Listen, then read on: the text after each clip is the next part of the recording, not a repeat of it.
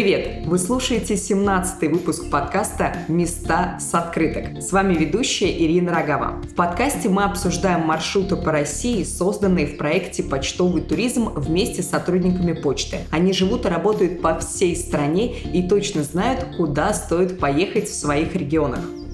Сегодня мы обсудим маршрут на 2-3 дня по Тамбовской области, яблочному центру России. Хоть сейчас зима и посмотреть на цветущие сады не получится, в этом регионе много мест, в которых интересно побывать в любое время года. Поговорим о том, куда стоит зайти любителям старинных фресок, что особенного в чебуреках по-тамбовски и почему неваляшек там делают на пороховом заводе. Наши гости сегодня, которые помогут нам прогуляться по нашему маршруту, это Полина Фомина, научный сотрудник музейного комплекса «Усадьба Асеевых». Полина, здравствуйте. Здравствуйте. И Татьяна Лукина, коллекционер и общественный деятель. Татьяна, здравствуйте. Добрый день. Наш маршрут мы начнем не в Тамбове, а в небольшом городке Мичуринске. Там находится крупный аграрный университет с коллекционным садом. Понимаю, что прогулка по саду это больше весенне-летняя история, но мне кажется, туда можно заглянуть вне зависимости от погодных условий. Полина, расскажите нам, пожалуйста, про аграрный университет, что там интересного, что туристу можно там увидеть. Но здесь нужно отметить, что, в принципе, весь Мичуринск э, связан с именем знаменитого ученого Ивана Владимировича Мичурина. И, конечно же, открытие университета – это его заслуга. Университет был открыт э, в начале прошлого века, э, имеет очень богатую историю, имеет огромный сад, питомник при нем.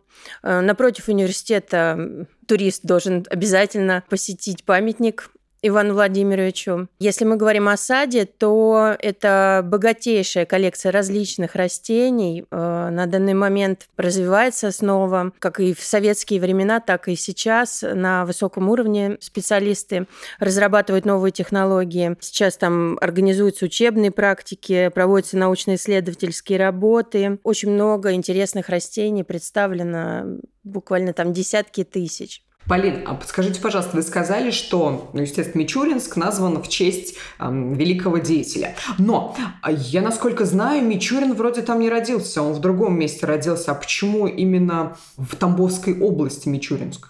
Не знаете? Ну, знаю, конечно. А, до того, как поселился Мичурин, а, город назывался красивым названием Козлов, был узловой железнодорожной станцией, был очень хорошо развит, потому что товары провозились через него. Но в один прекрасный а, момент в конце XIX века ему посчастливилось, и в него приехал как раз-таки наш знаменитый ученый, который сначала работал простым часовщиком, ботаника была его увлечением, переросшим в огромное дело. И э, уже при советской власти ученый пользовался большим уважением, очень много всего изобрел. И, конечно же, в честь него был этот город переименован. То есть вся его деятельность научная была связана именно с этим городом, с этой местностью, и в честь его город был назван. Вы еще сказали, что рядом с аграрным университетом есть огромный сад, парк, и там много растений. Какие именно растения? Что там самое красивое, на что стоит обратить внимание? Сложно выделить что-то одно, потому что Мичурин и его последователи теперь э, занимаются практически всеми э, видами растений. Много, порядка там э, сотен различных сортов яблок, яблонь, которые на данный момент выращивают по всему миру, сорта, выведенные Мичуриным. Э, знаменитая его вишня, виды сирени. Э, даже есть растения какие-то экзотические, которые смогли приручить, и теперь они растут здесь у нас в средней полосе России. Например, интересное такое растение, как табак, которое традиционно всегда росло на юге. Силами ученых э, выведен холодоустойчивый сорт табака, и теперь э, даже на Урале, благодаря Мичурину, выращивают это растение. Это очень интересно. Мы с вами опять же говорим про сад, про лето, весну, а зимой туристу стоит туда приехать? Конечно, э, Мичуринск очень хорошо сохранил свою историческую часть. Э, мало где можно увидеть так много старинных домов, деревянных. Традиционно очень много зданий сохранилось э, с нижним каменным этажом и вторым деревянным этажом, наличники, различные резные элементы. Такой маленький, очень уютный провинциальный город. Просто погулять, сделать красивые фотографии. Очень место атмосферное такое. Очень классно. Раз уж мы с вами о Мичуринске заговорили, Татьяна, тогда расскажите ваше мнение, что стоит туристам обязательно посетить. А, ну, безусловно, Мичуринск стоит посетить туристу, потому что, как сказала уже Полина, Мичуринск в своем историческом центре практически полностью сохранил историческую застройку конца 19-го, начала 20 века. Как уже сказано было ранее, это действительно очень интересные наличники, такие, знаете, они очень ажурные, очень узнаваемые. Вот, например, в Тамбове у нас всего несколько таких наличников я видела на деревянных домах. А в Мичуринске же это такая вот отличительная особенность деревянных деревянной архитектуры. И я хочу, кстати, добавить, что Мичуринск даже на целый год старше Тамбова. Он был основан в 1635 году. И еще сейчас, на данный момент, он имеет статус наукограда, который был ему призвоен в 2003 году. Опять же, благодаря тому, что там жил и работал Иван Владимирович Мичурин. То есть это не просто город, это наука град Мичуринск. И продолжая разговор об исторической архитектуре, я бы хотела а, обязательно непременно порекомендовать туристу посетить Боголюбский собор кафедральный. Это памятник архитектуры федерального, во-первых, значения. Выстроен он был в честь избавления города от эпидемии холеры, которая свирепствовала в XVIII веке в Мичуринске и в Тамбове. И еще этот собор интересен тем, что он построен в русско-византийском стиле, у него очень огромный объем. Одновременно он может вмещать там, по по-моему, до 5000 человек. И архитектором этого храма является Константин Тон, который конструировал, проектировал храм Христа Спасителя в Москве. Раз уж мы заговорили про достопримечательности Мичуринска, я знаю, что, наверное, одна из самых важных точек в Мичуринске – это дом-музей самого Мичурина, который находится за городом у реки Воронеж. Были ли вы там? Чем он интересен и что там можно увидеть? Давайте у Татьяны спрошу. Да, я там была. Мне понравился музей. Во-первых, сам домик очень уютный. Да, как уже говорила Полина, что эта усадьба была куплена в конце XIX века, и Иван Владимирович Мичурин там жил и работал. Э, в том числе в этом доме были выведены все самые известные новые сорта, над которыми он работал. И вы знаете, я вообще люблю такие маленькие камерные музеи, такие вот именно дома-музеи, где сохранилась обстановка, если она не сохранилась, то она воссоздана э, с точной копией. Во-первых, там очень много часов таких интересных деревянных. Во-вторых, меня поразила кровать, на которой спал Иван Владимирович Мичурин. Она необыкновенно узкая и маленькая. Я не понимаю, честно говоря, как там можно уместиться на ней, как можно на ней комфортно спать, но вот такая вот интересная особенность мне запомнилась. Полина, а расскажите ваши впечатления про музей Мичурина. А, я обожаю там бывать, всем рекомендую от души. Дело в том, что там работают какие-то невероятно увлеченные люди, работают э, долгие десятилетия. Э, директор там, она очень интересно рассказывает о том, что приходя на работу, она всегда здоровается э, с Иваном Владимировичем, э, желает хорошего дня себе и э, ему, э, так дистанционно. Там сохранилось очень много старинных вещей, принадлежащих ему. При музее тоже огромнейший огород и сад, который поддерживается силами работников музея. Ландшафты вот эти, они все это стараются сохранить. Там есть где погулять и зимой, и летом.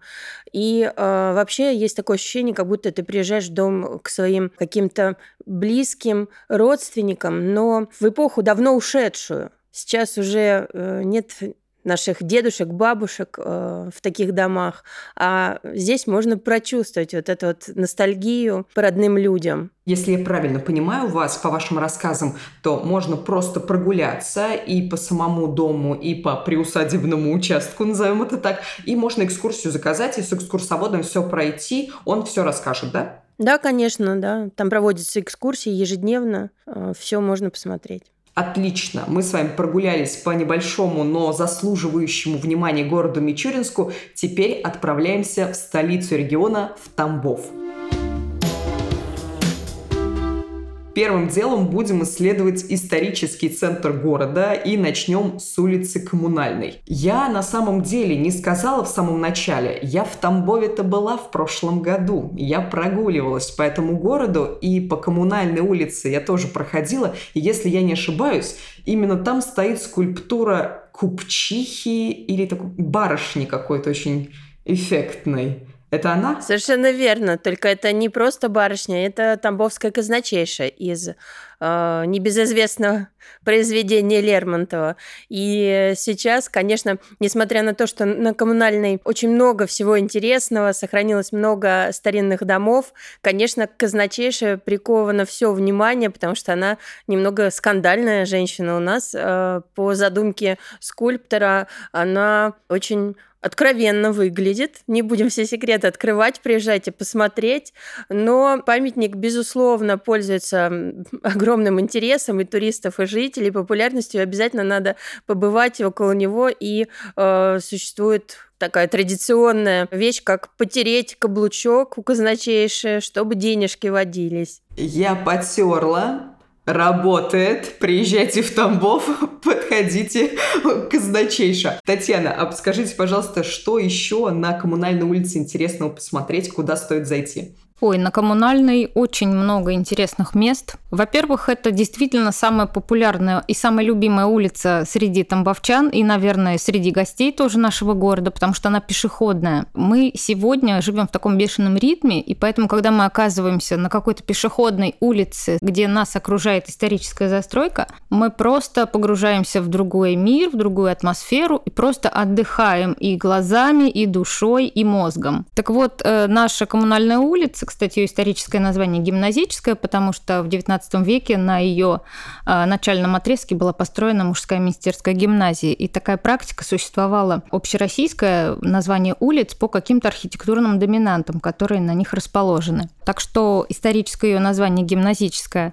Но мы называем эту улицу Тамбовский Арбат потому что несколько ее отрезков, они пешеходные, и мы очень любим там прогуливаться. А чем она еще интересна? Тем, что она сохранила свое функциональное э, назначение полностью на 100%. То есть она формировалась как торговая улица, и сейчас она имеет э, тоже свое назначение функциональное, как торговая. Там расположены магазины, офисы, ну, жилые дома, конечно, тоже. И я знаю, что на углу коммунальной советской улиц есть небольшой музей местной почты.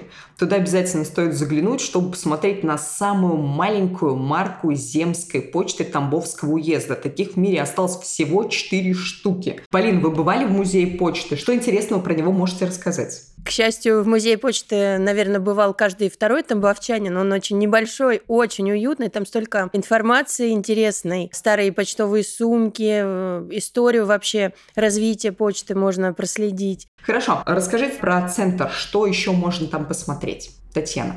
Да, ну я бы еще хотела вернуться все-таки к улице Коммунальной, потому что она изобилует памятниками архитектуры XIX века. Там имели свои торговые лавки самые э, видные наши тамбовские купцы – Осеевы, Толмачевы, Болдыревы, Замятины. Там очень высокая плотность застройки по типу Санкт-Петербурга, потому что земля стоила дорого в этом месте, и поэтому купец использовал каждый буквально сантиметр полезной площади. Все внутренние пространства этих усадеб, э, доходных домов застроены различными сараями, различными стенами, какими-то складскими помещениями помещениями. В общем, иногда очень полезно даже зайти в какой-то дворик на этой улице. Кроме того, там находится на углу улиц Карла Маркса и а, коммунальный очень интересный музей. Он называется музейно-выставочный центр. Там есть очень интересная экспозиция, посвященная э, космосу российскому. И сам дом, в котором находится этот э, выставочный, музейно-выставочный центр, это тоже памятник архитектуры. Это дом купца первой гильдии Минаса Лукьяновича Шаршорова. Необыкновенно красивое здание. Предположительно, кстати, работы архитектора Льва Кекушева. Тамбов – купеческий город, который сохранил свое наследие. В историческом центре большое количество памятников архитектуры, старинных домов, церквей, музеев, которые просто поражают своей красотой. Как туристы вы сможете все увидеть воочию. А еще можете поделиться этой красотой со своими друзьями и близкими, отправив открытку. Купите ее в почтовом отделении или любом другом месте, например, в музее. Обязательно поделитесь в ней своими впечатлениями от города, заполните данные получателям, оплатите доставку и опустите письмо с открыткой в ящик Почты России или отдайте оператору. Разделите свои эмоции от путешествий с близкими. А наш маршрут ведет нас дальше, и мы будем говорить про одну из самых красивых достопримечательностей Тамбова – Казанский монастырь. Я его видела, действительно очень красиво, и, как мне кажется, туристу понять, в какую сторону к нему идти, можно из любой точки города, потому что э, на территории монастыря находится одна из самых высоких колоколен в России, и поэтому, как мне кажется, опять, может быть, вы меня сейчас поправите, ее можно увидеть из любой точки Тамбова. Так ли это? Совершенно верно. Не только из каждой точки Тамбова, а вообще подъезжая из области, сразу мы видим крест на колокольне. А, действительно, после колокольни в Санкт-Петербурге наша колокольня вторая в России по высоте, а, что, конечно же, предмет гордости тамбовчан. Татьяна, расскажите нам про Казанский монастырь. Вообще, что турист там может увидеть?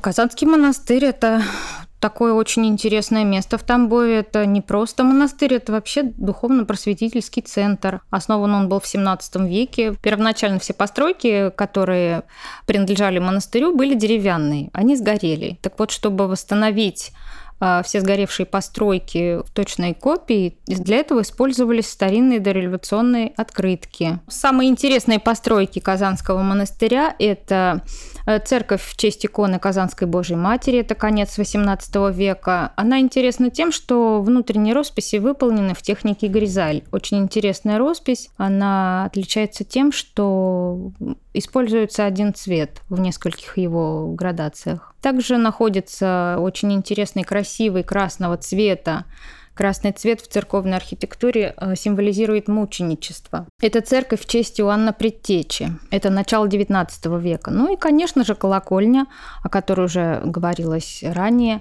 А, по одним данным ее высота 107 метров, по другим 106. Ну, в общем, она действительно является второй по высоте в России. Выше ее только шпиль Петропавловского собора, 122,5 метра. Так что нам есть чем гордиться. Колокольня действительно красивая, на ней есть циферблат, там бьют каждые 15 минут, по-моему.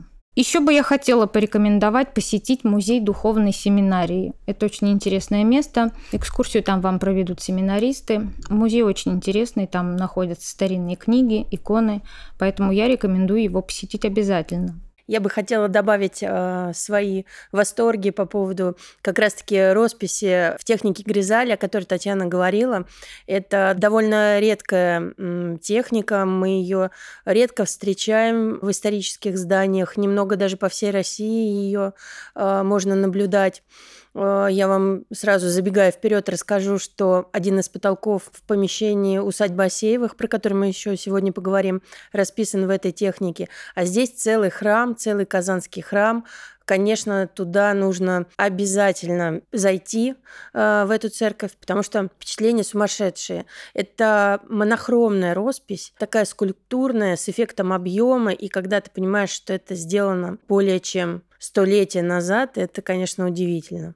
Я гуляла только у Казанского монастыря, я в сам монастырь не попала, и теперь после вашего рассказа я прямо очень сильно себя ругаю. Хочется обратно в Тамбов поехать, чтобы зайти внутрь и посмотреть на эту красоту. Спасибо вам большое. Ансамбль Казанского монастыря очень красивое место в Тамбове и очень спокойное. Поэтому всем туристам очень рекомендую там прогуляться, заземлиться и отдохнуть от суеты. От монастыря удобно выйти к реке Цне и прогуляться по набережной. Можно пойти по высокому берегу, а можно спуститься ближе к воде и пройти там. Полин, какой маршрут посоветуете выбрать и что интересного по дороге можно увидеть? Ну, на самом деле маршрут один. Э, мы отправляемся от Казанского монастыря в сторону юга, в сторону усадьбы Осеевых, Жемчужины, Тамбовской архитектуры, и э, можно пойти по верху, можно пойти по низу, потому что э, наша набережная, она такая двухуровневая, э, либо насладиться красотой реки, красотой воды, покормить уток. У нас э, много уток, много различных интересных растений по берегам растет, либо подняться чуть выше по лесенкам красивым и посмотреть на реку чуть э, сверху. Вы какой маршрут предпочитаете, сверху или снизу пройтись? А, я предпочитаю и сверху, и снизу. Я работаю там, на набережной, и живу рядом. Обожаю этот район, как и все тамбовчане и жители области нашей Тамбовской. Как правило, даже жители других городов приезжают э, сразу на набережную. Она у нас очень благоустроенная, там много мест, где пофотографироваться, там много памятников. Э, например, э, идя от монастыря, мы обязательно встретим памятник Тамбовскому мужику, памятник Сергею Васильевичу Рахманинову. Кстати, по-моему, мы сегодня еще не говорили о том, что 2023 год очень важный для Тамбовской области. Мы готовимся к празднованию 150-летнего юбилея Сергея Васильевича. И э, много в этом году будет э, интересных мероприятий, концертов проводиться везде в связи с этим. Конечно же, памятник его тоже надо посетить. Мы встретим э, еще несколько храмов. На реке можно наблюдать фонтаны, в общем, место прекрасное всегда. И зимой, и летом, и осенью, и весной. Есть что посмотреть, есть где посидеть посмотреть на красивые виды. Летом, в летнее судоходное время кораблики по реке обязательно катаются. А, можно съездить в сторону Эльдорадо. Музыка. Вся красота провинциального города на набережной в полной мере. Я присоединяюсь к вам, прогулялась по набережной, действительно очень классно, очень красиво. И вот мы с вами прогуливаемся с вами достаточно долго, хочется же уже перекусить. И я знаю, что недалеко от набережной есть кафе «Дебют», где можно попробовать чебуреки по-тамбовски. Я сама не пробовала, но слышала. Расскажите, пожалуйста, пробовали ли вы и в чем их секрет? Что такое чебуреки по-тамбовски? Татьяна, пробовали? Ну, конечно. Нет такого человека, который не пробовал бы чебуреки из кафе «Дебют». Они действительно большие. Большие какие? Ну, я не знаю, не могу сказать. А с чем можно сравнить? Полин, может быть, вы сможете рассказать? Здесь надо отметить, что, в принципе, кафе «Дебют» э, имеет очень удобное расположение. Три огромных здания для туризма и для жителей города очень удобно. И чебуреки по-тамбовски – это их фирменное блюдо, прямо даже в меню в графе «фирменное блюдо». Просто они э, большие, вкусные, жаркие, э, много различных начинок. Э, можно заказать с сыром, с грибами, с зеленью, какие-то безумные просто вариации.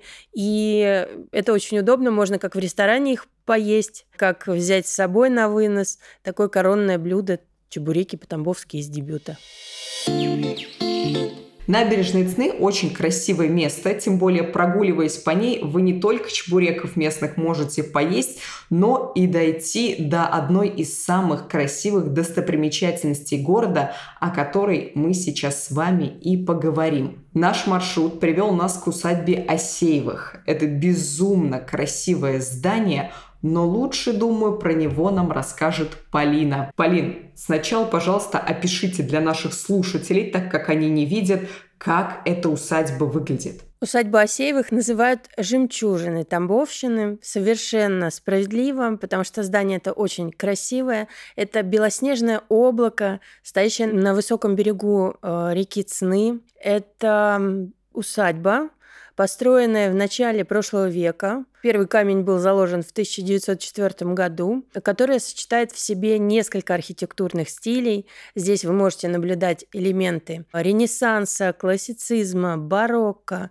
и, конечно же, модерна. Дело в том, что усадьба наша построена по проекту знаменитого московского архитектора Льва Николаевича Кекушева. Это, конечно, уникальное явление для нашего региона, потому что Кекушев строил свои здания в основном в столице. Его называли королем московского модерна. Поэтому мы очень гордимся, что и до Тамбова дошел гений великого архитектора. Очень интересное здание в плане отделки. Например, обойдя его э, со всех сторон, вы можете наблюдать различную форму окон. Окна не повторяются. Есть э, квадратные окна, прямоугольные, круглые, полукруглые.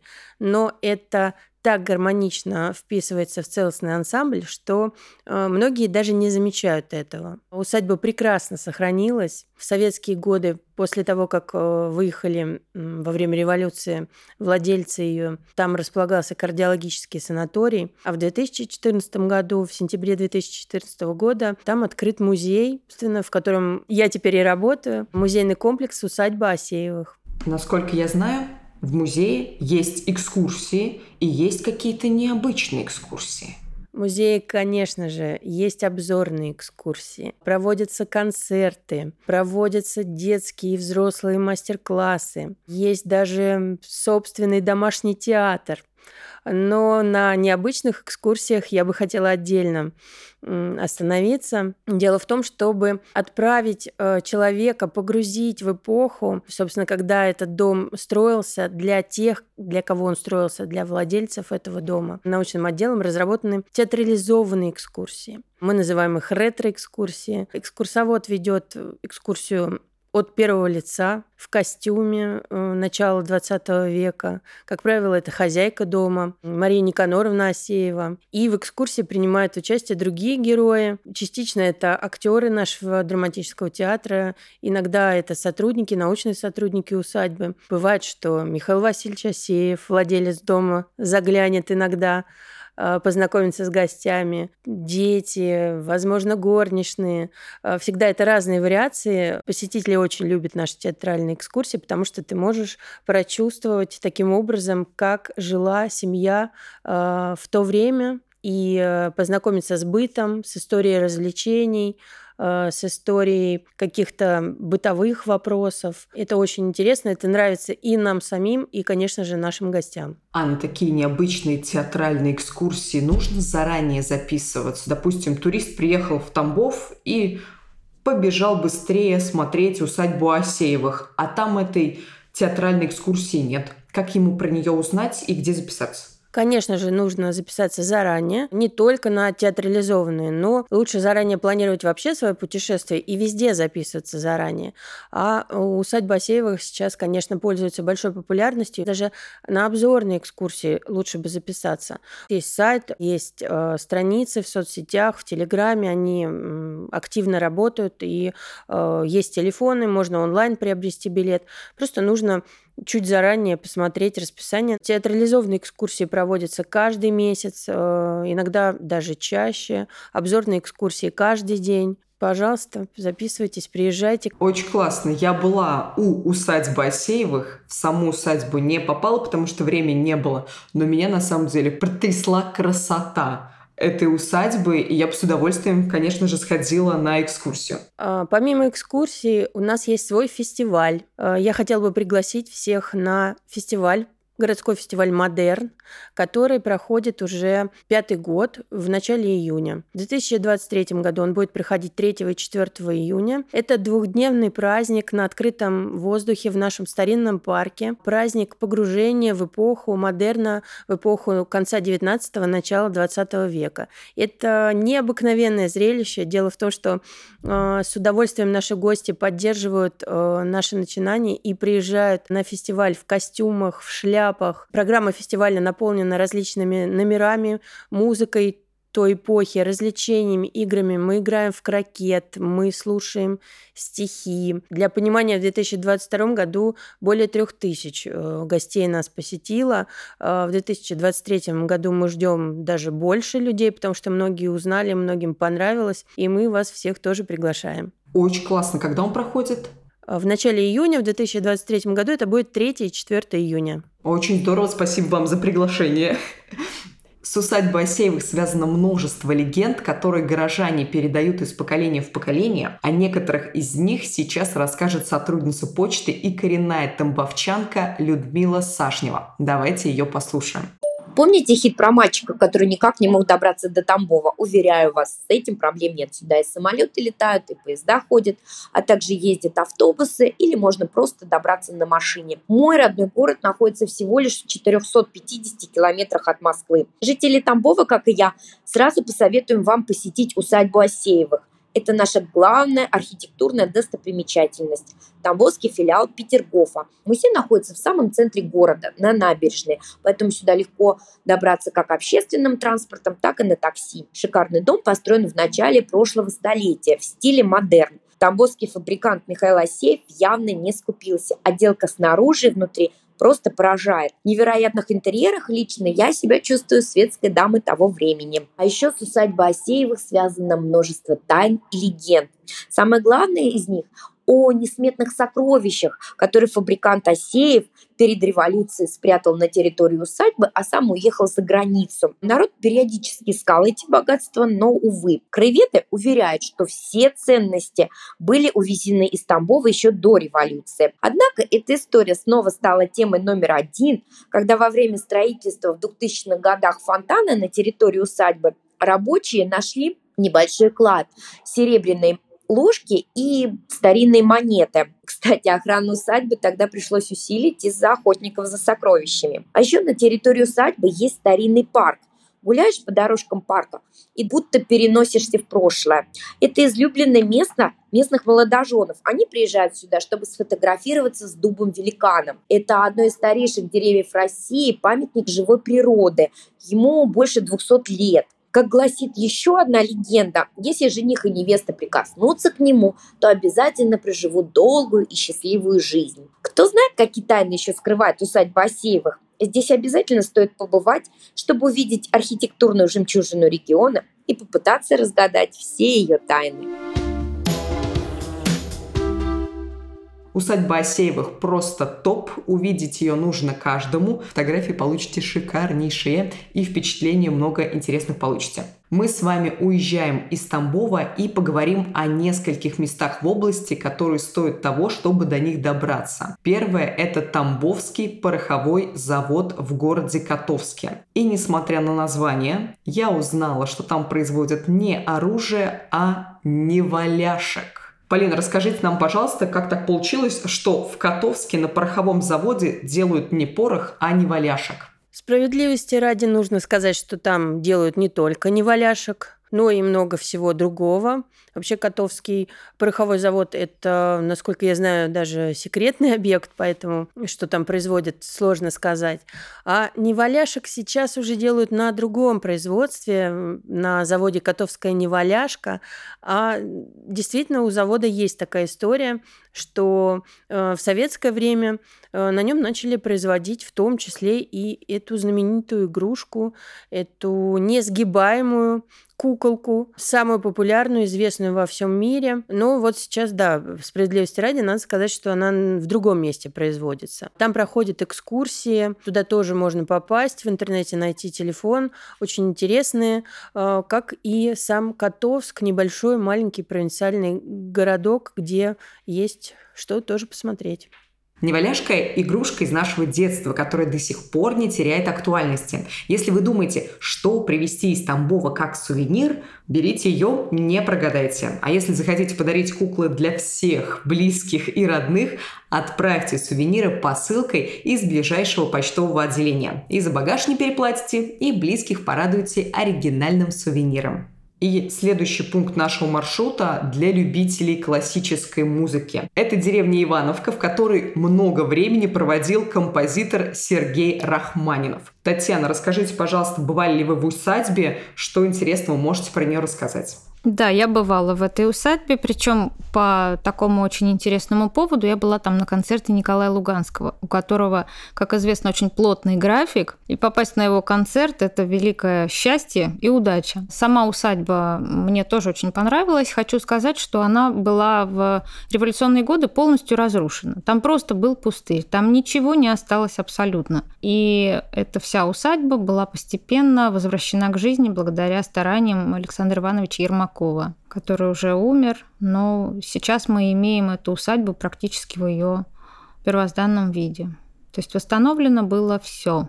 А можете эту усадьбу описать? Вот как вы, как турист, вы заходите, что вы видите, что там интересного можно найти? Ну, там очень интересно, я бы порекомендовала приехать летом и прогуляться по саду, к реке. Там очень много высажено яблонь, там можно пособирать яблоки, там можно посидеть на травке. И мне кажется, это очень интересно. Ну и сам дом тоже интересный, красивый, очень уютный. Полина, поделитесь, пожалуйста, вашими впечатлениями о посещении усадьбы. При посещении усадьбы поражаешься огромной работой, которая была проведена, потому что не оставалось камня на камне от этой усадьбы. К сожалению, она была разрушена. Но, к счастью, сохранилось много фотографий. Фотографий в том числе и Сергея Васильевича. И э, вот эти вот воодушевленные люди э, буквально за 40 лет восстановили усадьбу полностью. Мне очень нравится главный усадебный дом. Он такой кинематографичный, он такой легкий, такой э, ажурный, с белыми резными элементами. Э, внутри наполнение собрано, конечно, поражающее, э, потому что вещи Сергея Васильевича, они, конечно, по всему миру были разбросаны. А здесь силами, стараниями директора Александра Ермакова была собрана великолепная коллекция вещей, относящаяся к этому дому, к людям, которые здесь жили. Очень нравится приезжать туда, потому что все пространство наполнено музыкой. Музыка там всегда. Музыка в доме, музыка на эстраде вокруг, музыка в этой природе. Э, конечно, место необыкновенное. Энергетически, по красоте, про музыку всегда и везде. Татьяна сказала, что она посетила там концерт, а как часто концерты там проводят? Там проводят концерты каждую неделю, это точно, как бы не каждый день. У них есть э, везде открытые афиши. Конечно, тем, кто собирается в Ивановку, стоит ознакомиться с этими афишами, но концертов очень много, приезжают музыканты Э, с мировым именем, очень уважают это место, постоянные выступления. Знаменитая «Сиреневая ночь» — это целый огромный сборный концерт, где много разных и молодых, и именитых музыкантов. Э, проходит она в мае на фоне цветущей сирени, потому что вся эта усадьба засажена любимым растением Сергея Васильевича — сиренью. Сирень цветет, благоухает, музыка разливается, необыкновенное просто зрелище, необыкновенная атмосфера. По дороге в усадьбу есть интересное место. Называется оно Тамбовский Хогвартс. Находится в поселке Чакина. Полина, расскажите, пожалуйста, что это за место и почему его так называют? Называть его так начали совсем недавно. Это уже, конечно, такое э, туристическая такая э, небольшая замануха. А, а вообще, конечно, место удивительное. К сожалению, сейчас несколько заброшенное, и краеведы пытаются привлечь внимание к этой проблеме, но для нас, для туристов, это как раз-таки э, не так уж и важно. Мы едем и любим все старье посмотреть. Дело в том, что Чакинский техникум является старейшим зданием во всем Черноземье. Здание главного корпуса было построено по образцу колледжа в Лионе в стиле английского романтизма. Интересно, что архитектор э, был тоже петербургский Адам Дитрих. И построено это здание было по указу императора в тот момент. А, до недавних пор, до начала 2000-х, здание функционировало, как и задумывалось изначально, как а, сельскохозяйственное учебное заведение. Сейчас, а, как я уже сказала, здание стоит заброшенное, но заглянуть туда стоит обязательно, потому что судьба его теперь неизвестна, а посмотреть там есть на что. Я, как фанат Гарри Поттера, увидел название Тамбовский Хогвартс, сразу же загорелась, думаю, мне обязательно нужно на это посмотреть. Мы с вами чуть-чуть вернемся к усадьбе Рахманиновых. Сотрудница Тамбовской почты Снежана Кузнецова советует приехать в усадьбу Рахманиновых в мае, чтобы полюбоваться цветущей сиренью и побывать на фестивале «Сиреневая ночь». Давайте послушаем ее рассказ об усадьбе. Если вы поклонник творчества композитора Сергея Рахманинова или просто любите заповедники, то обязательно посетите деревню Ивановку. Она находится в Уваровском районе Тамбовской области. Здесь знаменитый композитор написал многие свои произведения – в Ивановку Рахманинов приезжал на протяжении 27 лет, каждый год с весны до осени. Ивановка – это небольшая деревня, чуть больше 100 километров от Тамбова. Добраться сюда проще всего на автомобиле. Также можно доехать рейсом, автобусом или поездом. Бывший директор музея Александр Ермаков воссоздал многие постройки усадьбы первозданном виде, а в музее усадьбы очень много уникальных экспонатов. Предметы мебели, картины, музыкальные инструменты – все это переносит гостей в эпоху Рахманинова. Усадьба прекрасна в любое время года. В старом парке вы сможете побродить по знаменитой Красной аллее, По дорожке из красного кирпича любил гулять, размышлять и сочинять музыку еще сам Рахманинов. Но особенно здесь стоит побывать в мае, когда цветет сирень. На территории заповедника растет более 50 сортов кустарника. Рахманинов очень любил сирень. Недаром он посвятил ей несколько романсов. Уже много лет в конце весны здесь проходит фестиваль «Сиреневая ночь». В программе выступления творческих коллективов, мастер-классы, народные гуляния. Впрочем, в любое время года в музее не смолкает классическая музыка. В 2023 году в Тамбовской области широко будут отмечать 150-летие со дня рождения великого композитора. И, конечно, большинство праздничных мероприятий пройдет в Ивановке с участием музыкантов с мировым именем.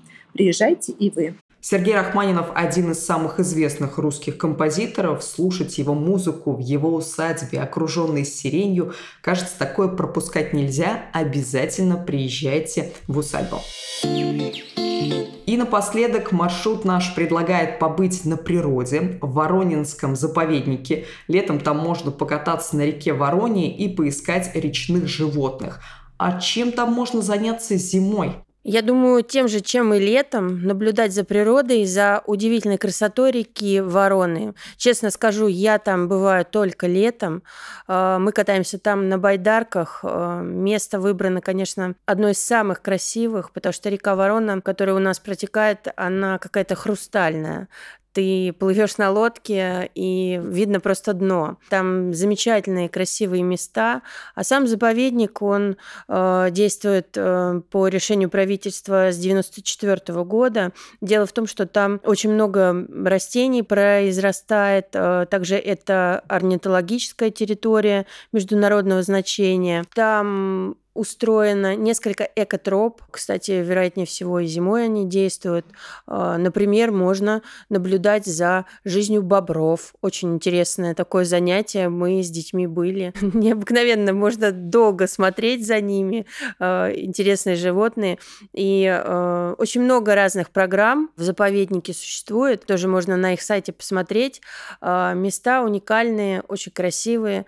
В принципе, Тамбовщина – это экологически чистый регион регион а, с такими равнинными территориями, зелеными, очень приятными. С вами заканчиваем наш маршрут и, как всегда, в конце мой финальный вопрос. Два места, в которых обязательно стоит побывать туристу, когда он приезжает в Тамбовскую область. Или про те, которые мы уже говорили, или какие-то два новых места, которые вы хотите посоветовать. Татьяна, давайте с вас начнем. Ну, я все-таки буду настаивать, чтобы турист посетил улицу Коммунальную и прогулялся по ней. А потом вышел на улицу Советскую и тоже прошелся по ней, потому что на участке от Коммунальной до Казанского монастыря сохранилась историческая застройка конца XIX века. Ну и потом я, конечно, порекомендую тоже э, музей-усадьбу Осеевых. Отлично. Полина, и от вас два места. Мне очень сложно выбрать э, два места. Я, наверное, скажу про э, город Тамбовского региона, про который мы сегодня не говорили. Это город Маршанск. Обязательно к посещению Кривеческий музей города Маршанска, который э, является мини-эрмитажем нашим, потому что там богатейшая коллекция различных экспонатов и картин. Вообще сам Маршанск старинный, купеческий, старинные храмы, очень красивая природа. Наверное, очень хотелось бы отметить этот город. Тем более в этом году ему исполняется 400 лет.